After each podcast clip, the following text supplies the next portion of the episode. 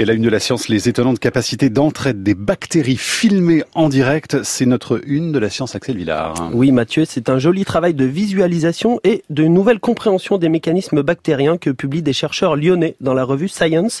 Ils ont réussi à filmer en temps réel la transformation d'une population de bactéries, au début sensible à un antibiotique. Elle devient résistante devant la caméra grâce à des morceaux d'ADN apportés par des bactéries voisines.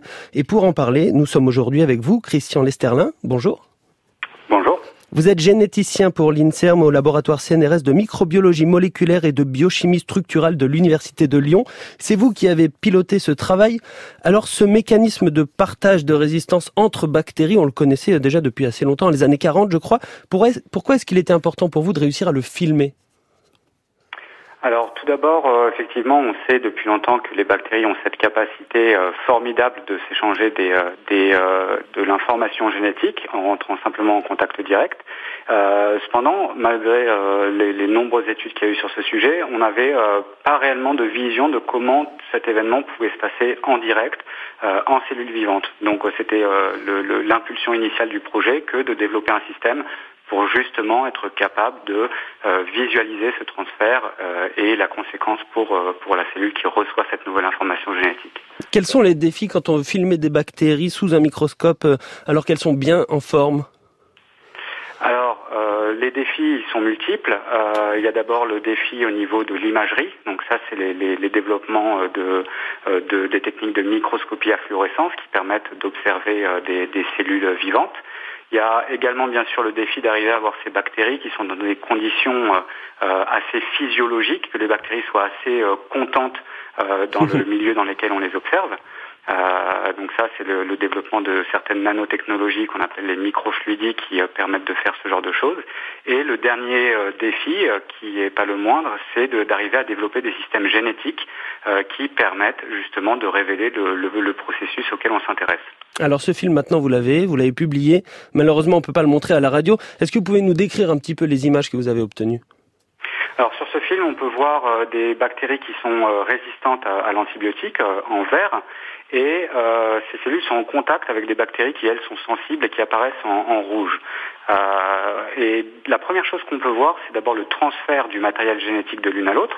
Et ça, c'est révélé par la formation de, points rouges dans les cellules sensibles, qu'on appelle des foyers de fluorescence.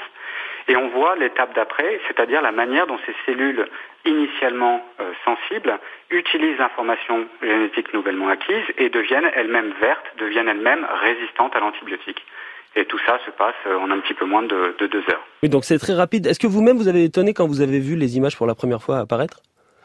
Alors, on a effectivement été euh, assez euh, fasciné par euh, la capacité de, pouvoir voir cette molécule d'ADN se, déplacer et se propager dans la population, et encore plus de voir avec quelle rapidité les bactéries finalement peuvent bénéficier rapidement de cette euh, nouvelle propriété acquise euh, et, développer des nouveaux caractères.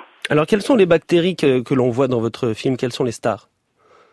Alors, euh, les bactéries qu'on a observées sont les, des bactéries Escherichia coli, qui donc sont des, des, bactéries commensales qui vivent dans l'intestin des mammifères. Euh, et euh, donc ce sont les, les, les bactéries qu'on a utilisées pour leur valeur de modèle, puisqu'on fait euh, de la, de la, bonne génétique dedans. Mhm. on sait les manipuler depuis de nombreuses années, donc c'est un, un, un, outil de travail assez pratique. Le fait de voir ce qui se passe en temps réel, est-ce que ça vous a permis d'aller un peu plus loin dans la compréhension du mécanisme qui est un problème aujourd'hui, hein, celui du transfert de résistance aux antibiotiques? Oui, alors tout d'abord il y a l'aspect euh, chronologie. On a pu euh, mieux comprendre comment, euh, avec quelle rapidité et, quelle échelle de temps les bactéries peuvent développer des nouvelles résistances. On a pu également mettre ensuite à l'essai l'influence des conditions de ce qu'on peut rajouter en plus des bactéries dans le milieu, comme les antibiotiques par exemple. Et ça, ça nous a permis de pouvoir poser la question de savoir quel facteur génétique était important pour que la bactérie puisse euh, faire cette acquisition. Alors, ce qu'on voit dans votre film et la rapidité d'acquisition de cette résistance, est-ce qu'elle est valable pour toutes les bactéries, pour tous les antibiotiques?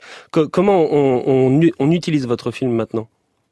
Alors ça, c'est une, question euh, qu'on aimerait bien adresser maintenant. C'est c'est-à-dire savoir euh, si cette, euh, ce, ce, phénomène qu'on a observé dans cette bactérie en particulier euh, est général, est-ce que les échelles de temps sont les mêmes pour différentes espèces bactériennes Donc la réponse est jamais non, puisqu'à chaque fois qu'on regarde un organisme différent, on découvre de, de nouvelles régulations. donc ça sert vraiment de, de, de, de, première pierre posée sur la compréhension et de, de, de référence pour ensuite essayer de comprendre justement comment ça se passe pour d'autres organismes pathogènes ou, ou environnementaux. Il y a quand même une petite surprise euh, dans les films que vous avez obtenus, c'est que normalement quand vous mettez cet antibiotique, les bactéries qui sont là et qui sont naïves devraient mourir, et pourtant certaines deviennent résistantes alors que l'antibiotique est présent. Et, et ça, c'est une semi-découverte, non?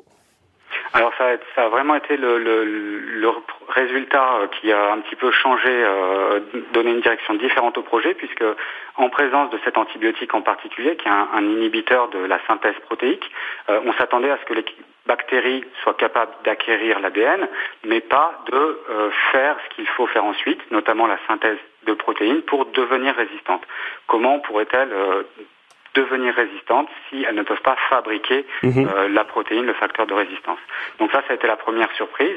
Euh, et c'est d'ailleurs ce qui nous a mis sur euh, la piste de, des facteurs génétiques qui sont impliqués dans, ce, dans cette capacité qu'elles ont à acquérir la résistance, même en présence de différents antibiotiques. Voilà, et le petit film, on peut le voir sur le Facebook de l'émission. alors pour le moment, il est sur la page de la une, mais on va le mettre sur Facebook.